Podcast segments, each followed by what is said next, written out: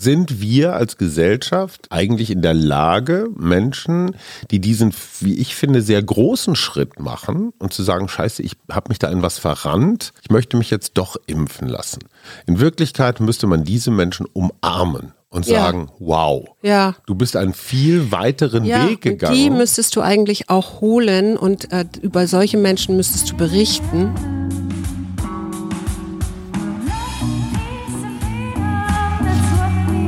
Wir, Arbeit, Leben, Liebe.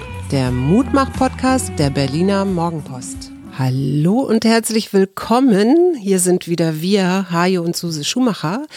Und es ist Wochenende und wir haben uns das Thema überhaupt ausgesucht. Lieber Schatz, erklär mal. Ja, und zwar deswegen, weil wir uns auch drüber unterhalten haben, das Thema Impfpflicht. Wir haben in unserem Bekanntenkreis, im persönlichen, aber auch im digitalen, Beispiel Wiegald Boning, fand ich ganz interessant, der postete die Woche auf Twitter was sinngemäß so, ich war lange gegen eine Impfpflicht äh, und jetzt finde ich aber, es muss eine geben. Und dann haben wir uns drüber unterhalten, bist du dafür oder dagegen? Du, ich, ich Suse? bin dagegen. Ja, und das ist das Ähm. Interessante. Ich war eigentlich, ich war eigentlich auch im besten Begriff dafür zu sein. Und dann haben wir gesagt, komm, wir suchen mal Argumente dafür und dagegen. Und dann haben wir uns beide so aufgemacht, jeder für sich. Ich war diese Woche relativ viel unterwegs. Und ich hatte dir gesagt, ich mache die Kontraargumente. Ja, und, ich habe gesagt, ich, ich finde keine Pro-Argumente. Hm. Also beziehungsweise sagen wir mal so, es gibt eine theoretische Ebene, die sieht so aus, ich beschließe jetzt per Gesetz eine Impfpflicht. Ja. Mal angenommen, das geht so einfach, mal jetzt so verfassungsrechtliche Sachen beiseite. Mhm. Ich hatte diese Woche tatsächlich auch ein Gespräch mit Jens Spahn in einer größeren Gruppe und er sagte, ich habe die Masernimpfung verpflichtend in Deutschland durchgesetzt. Genau. In meiner Zeit als Ja. Gesundheits, vor Corona. Ja, richtig. Problem oder beziehungsweise das Einfache an dieser Maserngeschichte ist, jedes Neugeborene, Wird einfach geimpft. so, ja, die anderen 80 Millionen sind aber nicht neugeboren. Die hast du Nee, auch nicht alle so schon eine Weile, ja. jeden Tag auf einer Station, wo man das nachhalten und überprüfen und eintragen und so weiter kann. Mhm. Und das ist der große Unterschied zwischen der, ich sag mal, Kleinkind, Baby, Neugeborenen Impfung und einer Impfung von, naja, Naja, und es gibt ja noch einen äh, Unterschied, weil Masern wird ja, dagegen wird ja schon Jahrzehnte geimpft, ja. Also da wissen wir, was für Folgen hat das oder kann das haben, wenn äh, die Impfung nicht funktioniert oder, ne, also. Es gibt ja keine was für, Lang- wa, nee, es gibt keine Langzeitfolgen, Genau. aber was für Kurzzeitfolgen eine Masernimpfung haben kann und wie prozentual selten das auftritt, das weiß man alles. Und dass es eben auch sehr hilfreich ist und dass du das einmal in deinem Leben kriegst und dann ist gut. Genau. Und es ist so eine Langfristgeschichte. Ne? Genau. Machst du einmal, hast es hinter dir und Genau. du weißt halt nicht, wie ist das jetzt mit Durchbrüchen, wie lange hält das individuell. Und letztendlich, wenn du eine einmalige Impfpflicht verfügst, hilft ja nichts. Nee. Du musst ja letztendlich die Zweitimpfung auch irgendwie Pflicht machen und dann noch die Boosterimpfung. Genau, genau. Und, Und, das und, ist und. nämlich zum Beispiel ein so ein Punkt. Ich sehe das eher wie so eine Grippeimpfung. Und diese Grippeimpfungen sind ja äh, freiwillig. Also kannst du dir Genau. ja selber überlegen. Und man sagt, so ab 60 sollte man sich schon gegen Grippe impfen lassen, weil die Folgen, die das haben kann, wenn du es nicht tust, äh, du kannst ja auch an Grippe sterben, sind, sind gravierender. Und dann trotzdem überlässt man das natürlich den Leuten. Jetzt haben wir aber das Problem, wir sind ja in einer Pandemie.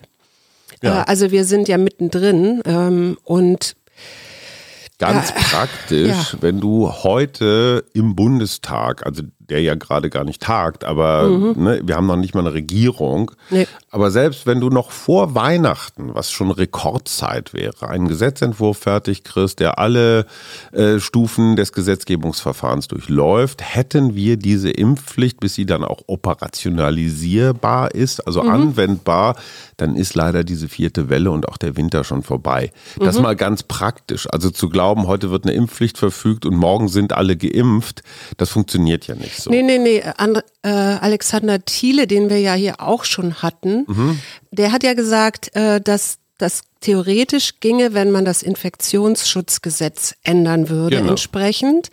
Äh, aber Gesetze ändert man ja eben auch nicht von heute auf morgen. Ich weiß gar nicht, ist im äh, neuen oder jetzigen Koalitionsvertrag eigentlich irgendwas mit Infektionsschutzgesetz aufgeführt? Weißt du das? Äh, ja, aber das wäre jetzt mit, hat jetzt mit der Impfpflicht nicht so ganz viel zu tun. Nee, okay. In Wirklichkeit haben wir es hier mit einer Unterlassungssünde zu tun, Mhm. weil in anderen Ländern kannst du sowas wie Teilimpfpflichten machen. Ja. Also jetzt nicht dieses jeder muss, aber zum Beispiel für Pflege- und Heilberufe kann man das machen. Das Argument lautete, wir haben ohnehin Personalnotstand. Wenn wir die Impfskeptiker jetzt auch noch vergraulen, indem wir sie zwangsimpfen, Ja. dann haben wir noch ein größeres Personalproblem. Was natürlich ein komisches Argument ist, weil wenn du nicht impfst, dadurch mehr Patienten hast, brauchst du wiederum auch mehr Personal. Also genau. irgendwo hast du immer eine Lücke. Ja. Das ist das eine. Ähm, das zweite, Alexander Thiele als Verfassungsrechtler, müssen wir vielleicht nochmal kurz sagen, den hatten wir ja zu dem Thema auch schon mal. Und, und der hat das, ich glaube, im Deutschlandradio, ne, in einem längeren Ich Interview. glaube, er hat es auch bei Twitter gesagt, aber ich, ähm, ja. Also der hat das dann auch nochmal ganz gut so verfassungsrechtlich erklärt. So, und diese Teilimpfpflicht könnte man dann zum Beispiel auch, also man könnte Arbeitgebern eine gesetzliche Grundlage, natürlich in Zusammenarbeit mit Gewerkschaft und, und rechtskundigen Menschen, aber man könnte sagen, pass auf, für unser Unternehmen hätten wir gerne Geimpfte. Ne? Ja. In den Vereinigten Staaten gibt's das, in Italien gibt's das, also dass man einfach dem Arbeitgeber da etwas mehr Rechte einräumt, geht ja schon damit los, dass du als Arbeitgeber den Impfstatus deiner Mitarbeitenden nicht abfragen darfst. Mhm. Also das hätte man schon im letzten Winter machen können. Ja. Dann wäre der Impfschutz bis heute vielleicht ein bisschen mehr. Mhm. Nächster Punkt, wir erleben das heute. Ich habe heute, Freitag, Christian, der Fotograf, zeigte mir ein Foto von seinem Freund, der in Tegel, wo es ja noch ein Impfzentrum gibt, im Ja. ehemaligen Flughafen, das Foto zeigte er mir so um 13 Uhr und er Mhm. sagte, hier mein Kumpel, der steht seit 9 Uhr an. Wegen der Boosterimpfung. Der steht seit vier Stunden an, um einen Peak zu kriegen. Das heißt, wenn ich eine Impfpflicht verabschiede, dann muss ich natürlich auch sicherstellen, dass ich ganz viele Impfmöglichkeiten habe. Im Moment haben wir gerade ein echtes Problem, einen Ja. echten Flaschenhals. Ja. Ist kein Argument gegen Impfpflicht, aber Nee. gegen die Operationalisierung. Was Ja. hast du noch? Naja, du hast ja gerade was sehr äh, Entscheidendes gesagt, weil du hast ja gesagt, das äh, schürt eben auch Trotz. Ja, also wenn ich eine Impfpflicht einführe bei denen, die sich nicht impfen lassen wollen und verschärft eigentlich die Spaltung. Da geht's ja im Grunde um Einstellung, eine Einstellung zu etwas ne, zu haben. Eine Haltung. Und die eine Haltung, ja, und in der Psychologie und vielleicht erstmal grundsätzlich so soziale Erfahrungen spielen eine ganz große Rolle bei Einstellungen. Und ähm, es gibt so, man unterscheidet so drei verschiedene Komponenten, nämlich wie immer eine kogni kognitive, eine affektive, also emotionale und eine Verhaltenskomponente. Und ähm, kann das ja mal am Auto erklären. Also wenn ich oder das, wenn ich mich entscheiden soll, äh, ein Auto, ich will ein neues Auto kaufen, dann kann ich mich natürlich auch nach mm, Gedanken mit Gedanken und Überzeugungen, also zum Beispiel über ähm, ähm, so faktenbasiert sagen, dass verbraucht nicht so viel Treibstoff, das ist gut für den Klimawandel, es ist, hat einen hohen Sicherheitsstandard und so weiter. Das wäre jetzt so eine kognitiv basierte Einstellung. Ne? Also ich benenne Vor- und Nachteile.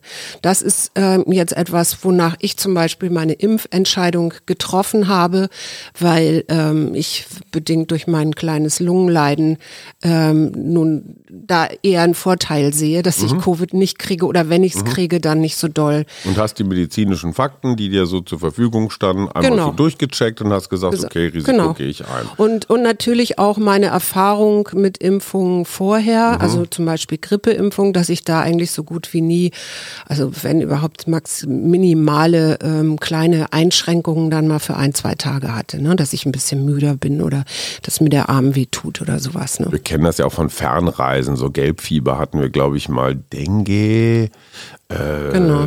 und so Zeug. Und jetzt kommen wir zu dem Eigentlichen und da wird, wird dann auch ein Schuh draus äh, mit den Menschen, die sich damit mit Impfen schwer tun, ähm, nämlich den affektiv begründeten Komponenten. Was würdest du sagen, sind so typische Themen, die sehr emotional werden können? Naja, ich würde jetzt unsere Freundin und Podcast-Gästin Maren Urner so ins, ins Feld führen. Die sagt immer, die Zugehörigkeit zu einer Gruppe ist wichtiger als zum Beispiel Das, kognitiv. das kommt noch, das kommt noch, das so, kommt das- noch obendrauf, aber Ja. emotional. Was sind emotionale Themen, worüber Leute sich entweder streiten oder die, also vielleicht sogar, ich, ich mache es noch leichter, moralisch sind? Naja, also sowas wie die da oben. Ja, Politik, Ach so, ach so, Themen, solche Ja, Themen. Also, Themen. ja, Politik, klar, Gesundheit. Religion, So ganz, ne? Das ist, hat Ja. ja auch Glauben, ist ja, das, wir können es ja nicht nachweisen. Also Ja. äh, Sex übrigens auch. Sex Und- und, Impfung, da fällt mir jetzt gerade kein. Nein, Doch, doch, hat doch, interessant. Mit, hat nichts mit Impfung jetzt direkt Doch, zu doch, tun. doch, pass auf. Es gibt tatsächlich Geschichten, also Ach ja. Verschwörungserzählungen, dass du äh, unfruchtbar wirst, dass du Erektionsprobleme kriegst oder sowas. Mhm. Also hochgradig emotional. Ach du Scheiße, ne? Der kleine Hajo Mhm. funktioniert nicht mehr. Also dann lieber Covid. Man weiß zum Beispiel auch, dass ein Drittel von Wahlentscheidungen, ja, also Mhm. Menschen, die sich äh, für einen Politiker entscheiden, weniger von dessen Programm, in den meisten Fällen kennen die das Programm Liest gar ja nicht, keiner. sondern eher von ihren Gefühlen, also der, wo sie stärkeres Vertrauen spüren, Mhm. Olaf leiten Scholz lassen. ne? Und da hast du sowas. gewonnen. Genau, und dadurch hast du so, so, ein, so ein affektiv begründetes, ähm, so eine affektiv begründete Einstellung. Mhm. Würdest du das als Und- Bauchgefühl bezeichnen? Nee, das würde ich nicht unbedingt als Bauchgefühl bezeichnen. Es, es ist auf jeden Fall nicht bewusst oder nicht so stark bewusst Okay. wie jetzt ein Fakten- oder kognitiv, kognitive Einstellung. Und zwar, äh, woran liegt das? Das liegt daran, dass sich diese ähm, affektiv begründeten Einstellungen äh, sehr häufig auf Werte beziehen. Und Werte ist etwas, was wir, was wir schon ganz früh bilden, nämlich unter anderem auch im, im Elternhaus. Und dazu kommen dann natürlich auch noch so moralische Überzeugungen. Zum Beispiel, wenn du jetzt äh, an Religion denkst oder so eine Abtreibung.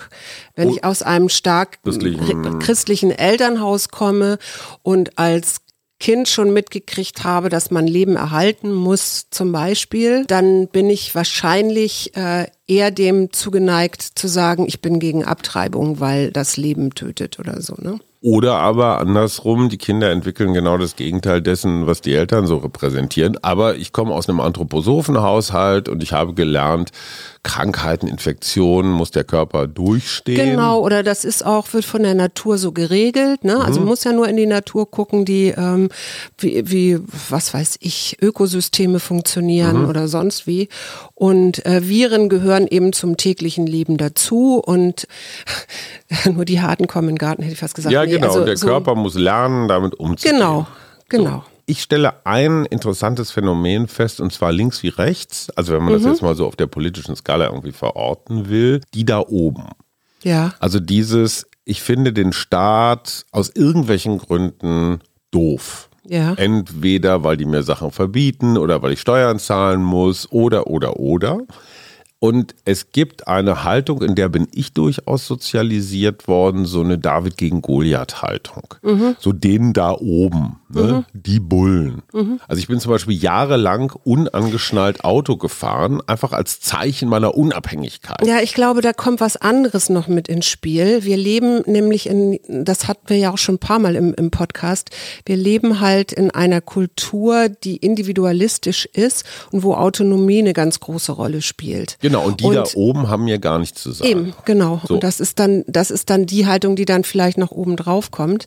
Aber ich möchte noch mal zurück zu diesen äh, affektiven Einstellungen, äh, weil wenn du versuchst, die zu beeinflussen, ne? also von außen oder oder da irgendwie appellierst, dann ist das so. Also wie gesagt, Werte sind unbewusst, die die die hast Ja, du ja, nicht ja. so direkt parat.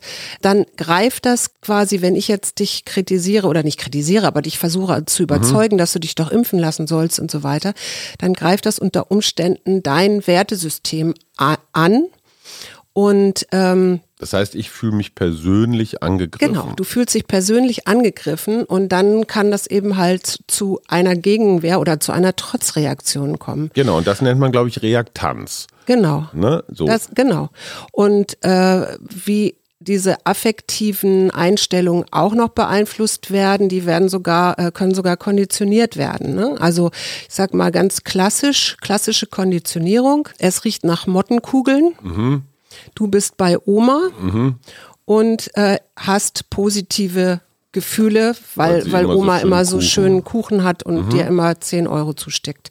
So, das heißt, beim nächsten Mal irgendwann Mottenkugeln riechen. Ohne du, dass Oma da ist. Genau, hast du positive Gefühle. Also Pavlovsch. Ja, Pavlosch.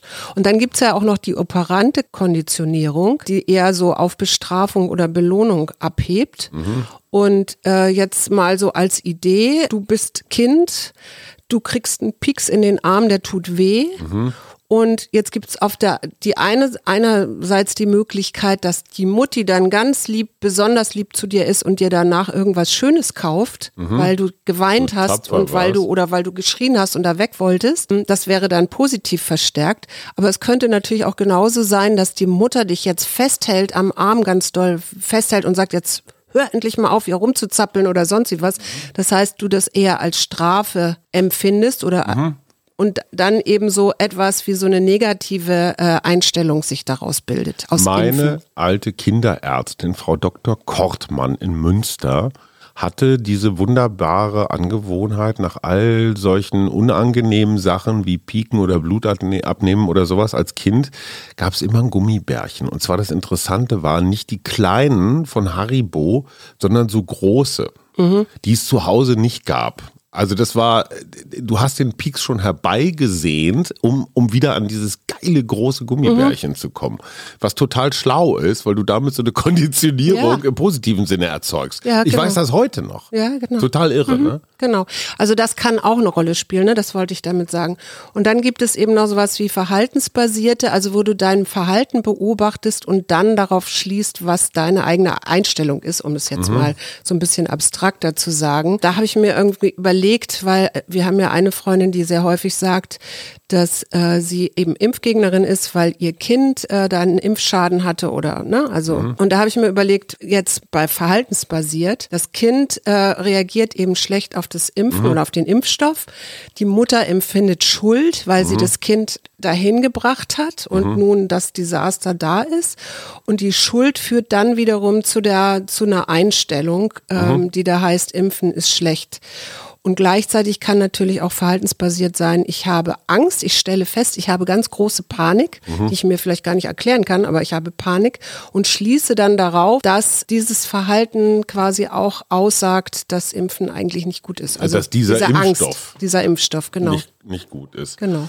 Und ja. da wären wir ja bei etwas, was dem mRNA-Impfstoff, also BioNTech zum Beispiel, ähm, immer wieder vorgeworfen wird, so von wegen. Wir müssen ähm, es jetzt nicht wiederholen, glaube ich. Genau. Ich springe jetzt einfach mal in ein anderes Argument. Und zwar ist es das der Durchsetzbarkeit. Ja. Eine Impfpflicht macht nur dann Sinn, finde ich jedenfalls, wenn der Staat, der sie ja in diesem Fall verfügt oder beschließt, sie auch durchsetzen kann. Ja. Und das war zum Beispiel was sehr Interessantes, was Jens Spahn sagte. Wie willst du eine Impfpflicht, also wie willst du Menschen, die sich nicht impfen lassen, trotz Impfpflicht bestrafen? Die müssen mhm. ja irgendwie sanktioniert werden. Ja, Ordnungsgelder oder was genau, auch immer. Genau, dann mhm. gibt es halt irgendein Bußgeld. Ja. Sagen wir mal 50 Euro. Das bezahlst du. Und ja, lässt sich aber trotzdem dann, nicht impfen. Ja, damit bist du dann ja eigentlich freigekauft, oder?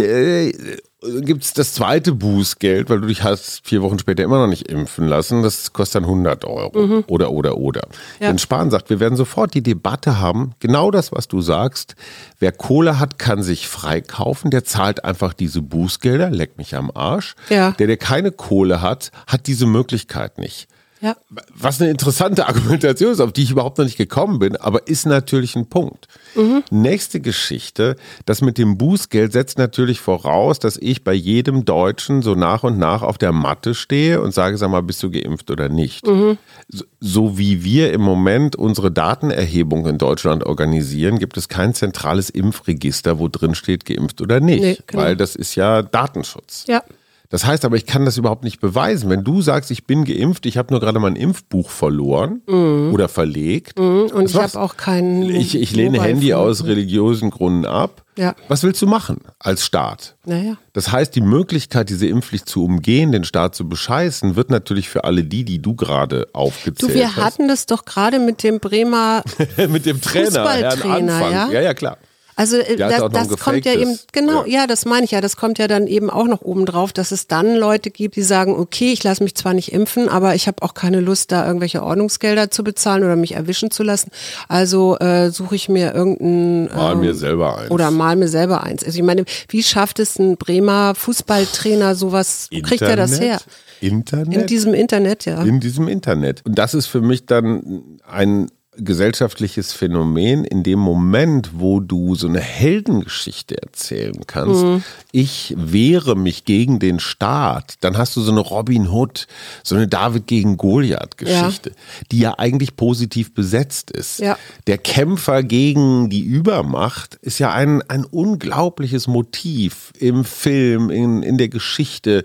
Greta ist ja nichts anderes als eine Robin Hood-Geschichte. Ja, komplett. Mhm. Da setzt sich ein Mädchen vor seine Schule und sagt, ich streike, jetzt gehe ich zur Schule wegen Klima. Ja. Eine tolle Robin Hood-Geschichte. Ja, natürlich. Genau so wie die ursprüngliche Robin Hood-Geschichte, so Sheriff von Nottingham war der Böse und da hat man halt die, die Reichen überfallen und den Armen gegeben. Mhm. Das ist erstmal grundsätzlich eine positive Erzählung. Mhm. So, und wenn sich die Impfskeptiker in so einer, ich sag mal, Sherwood Forest-Mentalität Naja, die sind ja auch in ihrer Peer Group. Die So, erzählen genau. sich doch auch die ganze Genau. Zeit, und das tun sie ja jetzt auch schon ein Jahr lang oder Ja. so, äh, warum man sich jetzt nicht impfen lassen sollte. Und ich äh, ne- kenne ich, ich kenn ja, ich kenne ja Teile von dieser, also ich kenne ja Teile aus esoterischer, aus, einer, aus den esoterischen Gruppen, die ich so kenne, ja. Und Mhm. da kann ich mir das schon gut vorstellen. Da unterstützt du dich ja auch damit, dass du die gleiche Meinung hast. Und ich erinnere dich nur mal daran, als ich einmal in, ähm, in einer Gruppe von Menschen war, die sich nicht geimpft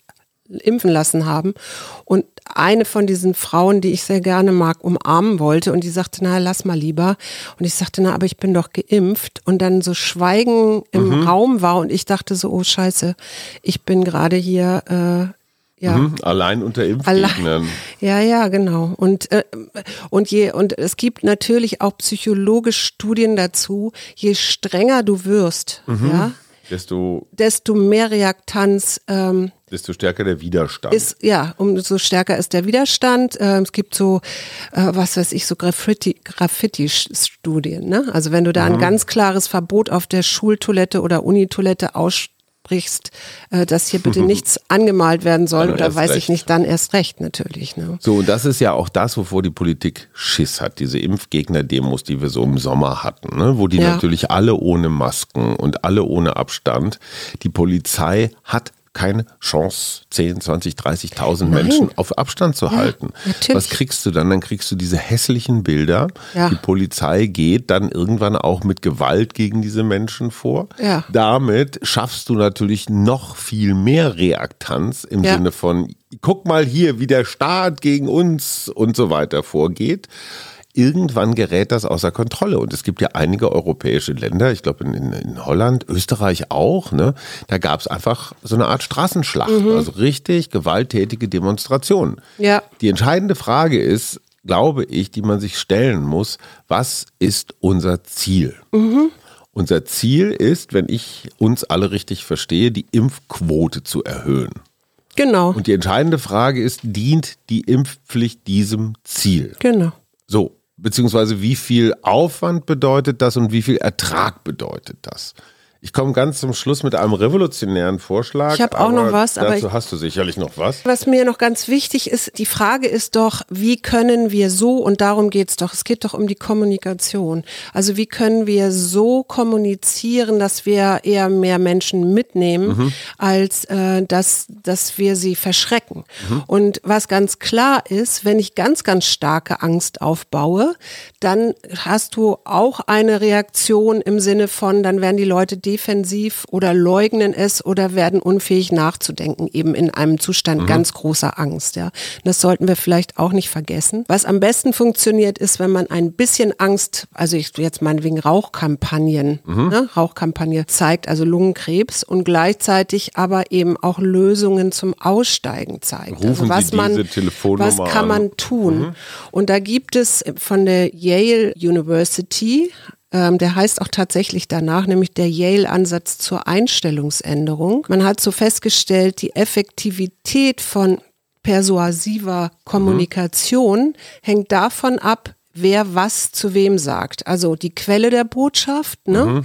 Habe ich da einen glaubwürdigen äh, Sprecher, jemanden, der eine hohe Glaubwürdigkeit hat. Mhm. Dann tatsächlich auch die Attraktivität mhm. der, der äußeren Erscheinung. Dann geht's um das Was, also die Merkmale der Botschaft. Und da weiß man zum Beispiel inzwischen, wenn die Botschaften äh, überzeugen sollen, dann dürfen sie nicht so erscheinen, als ob sie etwas versuchen zu beeinflussen. Mhm. Ne? Also sondern sie müssen irgendwie einigermaßen objektiv Sie müssen objektiv bleiben, aber sollten auch nicht zu einseitig sein, mhm. sondern es sollte eigentlich eine zweiseitige Botschaft sein. Also im Allgemeinen wirkt so eine zweiseitige Botschaft, das heißt, das ist das eine Argument, das ist das andere mhm. Argument, immer auf jeden Fall eloquenter und, mhm. und ähm, sinnvoller. Also ich nur, ich habe auch so ein vielleicht ein ganz blödes Beispiel, aber ich habe neulich tatsächlich jemanden überzeugt, weil ich äh, gesagt habe, ich habe Angst äh, wegen meiner Lunge. Und da war jemand dann plötzlich mal nachdenklich, hat gesagt, ja, das kann ich total verstehen, dass mhm. du da äh, Sorge hast. Ja. Und das finde ich das Interessante, wenn man sagt, pass auf, du musst dich nicht impfen lassen, nee. dann ist die Wahrscheinlichkeit eines schweren Verlaufs oder Long-Covid oder so ungefähr so.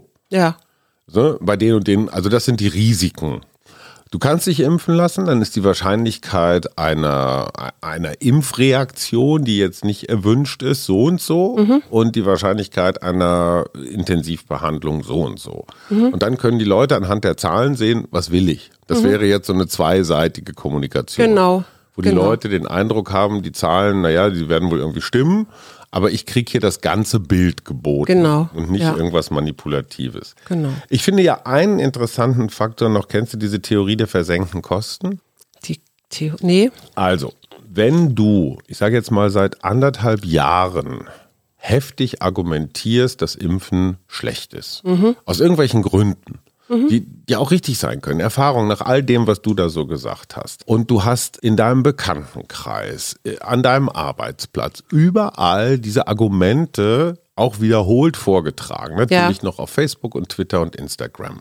Du hast dich also in diese, ich sag mal, in diesen Tunnel oder in diese Gasse der Impfskeptiker reinbegeben. Mhm. Und die ganze Welt weiß es. Mhm. Dein Haus weiß, alle wissen es. Ja, dann ist es umso schwieriger, so, da auszusteigen. Du bist in dieser Gasse drin. Ja. Ich nenne sie jetzt einfach mal nicht Sackgasse. Nee. Aber du musst da ja rauskommen. Mhm. Und das meint versenkte Kosten. Also ich habe schon ganz schön viel Aufwand betrieben, ja. um in diese Gasse reinzukommen. Und dann kommt das Phänomen der selektiven Wahrnehmung. Ich mhm. nehme natürlich nur Informationen wahr und seien sie aus noch so beschissenen mhm. Quellen um. Oder die kognitive Dissonanz, die kann auch kommen. Um in dieser Gasse drin zu bleiben. Ja. ja ich versuche, mich da irgendwie einzurichten. Und ja. das ist für mich die Frage an die Psychologin. Wie kriegst du Leute, die das Gefühl haben, ich habe mich jetzt hier anderthalb Jahre lang, ich habe meinen Bekanntenkreis gespalten, ich habe mich mit meinem Partner meinetwegen darüber in die Haare gekriegt. Wie kriegst du diese Menschen jetzt zu einem würdevollen Umgang? Umkehrentschluss, mhm. ohne dass sie jetzt das Gefühl haben, ich muss zu Kreuze mhm. kriechen mhm. oder ich muss jetzt überall sagen, boah, scheiße, ich war jetzt hier. Ich glaube, ich kriege sie erst in dem Moment vielleicht zu, äh, also so, dass sie überhaupt wieder bereit sind, darüber zu reden, wenn sie selber so bereit sind zu sagen, vielleicht habe ich mich da auch in etwas verrannt. Also das ist ja so wie bei, bei allen Sachen. Aber du hast doch Schiss davor, dass die Leute sagen, habe ich doch gleich gesagt, hihi, guck mal, der Blödmann. Nee, du kannst ja tatsächlich, du kannst das ja tatsächlich auch stärken, dann diese Haltung, die ja heißt, ich bewege mich jetzt vielleicht ein bisschen aus meiner Peer Group raus oder so. Ne? Ja, aber also, sind wir als Gesellschaft eigentlich in der Lage, Menschen, die diesen, wie ich finde, sehr großen Schritt machen und zu sagen, scheiße, ich habe mich da in was verrannt, ich möchte mich jetzt doch impfen lassen. In Wirklichkeit müsste man diese Menschen umarmen und Ja. sagen, wow, Ja. du bist einen viel weiteren Ja, Weg gegangen. die müsstest du eigentlich auch holen und äh, über solche Menschen müsstest du berichten. ja, ja, aber das Interessante ist, meine JournalistenkollegInnen Ja. finden es oder fanden es eine ganze Weile total toll, Geschichten zu schreiben, die so lauteten, boah, ich bin total wütend auf diese Vollidioten, die sich nicht impfen lassen. Ja, ja. Also dieses totale Ja. Diskriminieren, was es den Leuten mit den versenkten Kosten ja noch schwerer macht, Ja, umzukehren. genau. Und da in sagst du was sehr, sehr, sehr Wichtiges. Exit heißt eine, eine Organisation, die Rechtsradikale versucht, da Das, ja, auf die, rauszuholen. genau, da wollte ich gerade. So. Und, Genau. und die Geste muss doch sein, ich breite meine Arme aus. Ja. Ich finde es toll, wenn du umkehrst. Ich, ich weiß, dass das ganz viel bedeutet. Ja, Und nicht zu sagen, äh, du bist doof, du bist doof, du bist doof. ja. Und das hat was mit Empathie zu tun. Ja. Und auch mit einem gesellschaftlichen Und Signal. Ich wünsche mir das übrigens von beiden Seiten, ja. Also Ab, und vielleicht davon. noch als allerletztes, äh, es ist tatsächlich auch so, wenn du äh, kognitiv, also äh, eine kognitive Einstellung zum Impfen hast, dann musst du die auch quasi um oder oder nicht impfen, dann musst du die halt auch kognitiv bedienen, wenn du jemanden da überzeugen willst, vielleicht seine Einstellung zu ändern. Wenn das aber was Emotionales ist, und ich würde jetzt behaupten, beim Impfen ist das was sehr Emotionales, Klar. musst du halt auch einen emotionalen Weg finden. Letzter Punkt von meiner Seite. Ich glaube ja, dass wir mit dieser ganzen rationalen, also mit dieser ganzen Vernunfts- und Argumentsgeschichte haben wir jetzt halt die 70 Prozent erreicht. Und jetzt gibt's halt, also die ganz harten, die kriegst du sowieso nicht. Nee. Jetzt gibt's eben diese Gruppe von, man können vielleicht doch. Wenn wir in einer nationalen, nationalen Anstrengung die größte Lotterie veranstalten, die dieses Land jemals erlebt hat. Ja. Also die Bundesregierung hat schon so viele Milliarden für Corona tralala rausgeschmissen. Eine Milliarde in den Topf. Du kannst hundertmal eine Million gewinnen. Du kannst Vielleicht gibt es auch Leute, die spenden. Spenden natürlich Unternehmen, weißt du, dann sollen Mercedes und VW und BMW, wie sie alle heißen, sollen noch ein paar E-Autos oben drauf packen und noch ein paar Reisen, natürlich CO2-neutral und ein paar schwarze Bahncards und ein paar Handys und weiß der Geier was. Jedes Los gewinnt, ganz wichtig, es gibt keine Nieten, Ja. ne, Mindest, Mindestgewinn, die, jeder gewinnt mindestens 10 oder 20 Euro. So, und jedes fünfte Los 50 und jedes zehnte Los 100. So, und dann natürlich noch, und dann, und dann noch Promis, ne? Also äh, Privatkonzert Ich von weiß gar Helene nicht, ob es Fischer. immer Promis sein müssen. Bin ich mir gar nicht so sicher. Nein, ich meine noch als Sondergewinne.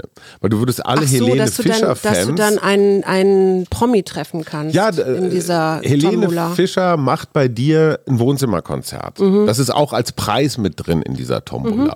Und jeder, der nachweislich den zweiten Schuss kriegt, also der die, den vollen Impfschutz hat, zumindest Ja. mal für eine Weile, kriegt über die Corona-App, haha, Trick, du brauchst auch die, du musst die Corona-App nutzen, über die Corona-App automatisch beim zweiten Schuss ein Los. Mhm. Und jeder, der sich boostern lässt, weil alle sagen ja, hä, ist ja ungerecht, ich habe mich schon vor einem halben Jahr impfen lassen. Mhm. Jeder, der sich boostern lässt, kriegt auch ein Los. Und wer sich mit Moderna impfen lässt, weil das ja offenbar gerade nicht so im Trend ist, der kriegt zwei Lose. Was würde man mit dieser Lotterie erreichen? Was sagst du als Psychologin? Nein, du würdest auf jeden Fall, glaube ich, ein großes, also eine große Aufmerksamkeit erreichen und du könntest ja sogar äh, bestimmte Informationen noch mal besser streuen. Ne? Also So, und auch in, auch das Sprachproblem wäre vielleicht geringer. Mhm. Weil, lass dich impfen, kannst du Mercedes gewinnen.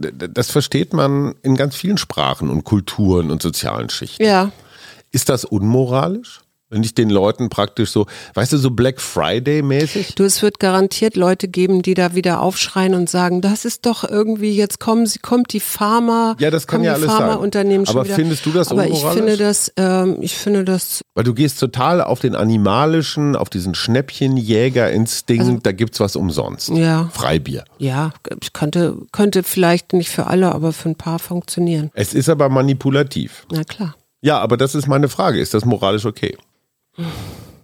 Weiß ich nicht. Ich, weiß finde, das ist moralisch okay, weil das höhere Ziel, nämlich, ich sag mal, Herdenimmunität oder erhöhte Immunität. Aber du guckst jetzt schon erreicht. wieder als jemand, der fürs Impfen ist eigentlich. Ne? Also jetzt nicht für die Impfpflicht, aber äh, das Impfen gut ist. Klar, aber ich Äh. glaube, dass das ein viel, viel wirksameres Instrument wäre, um Ja. das Ziel, was wir haben, hohe Impfzahl, Geimpftenzahl zu erreichen. Das Ziel ist wichtig Mhm. Ja. und nicht das Instrument. Ja.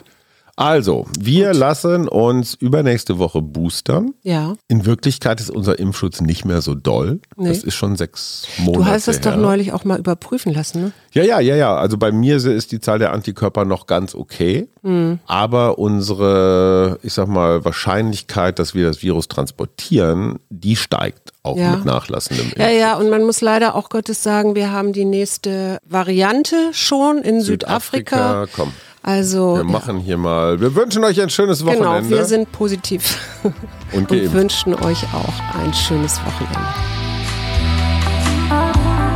Wir, Arbeit, Leben, Liebe.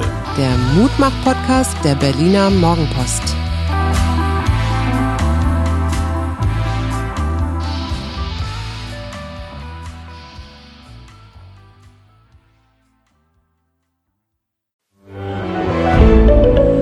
Ein Podcast von Funke.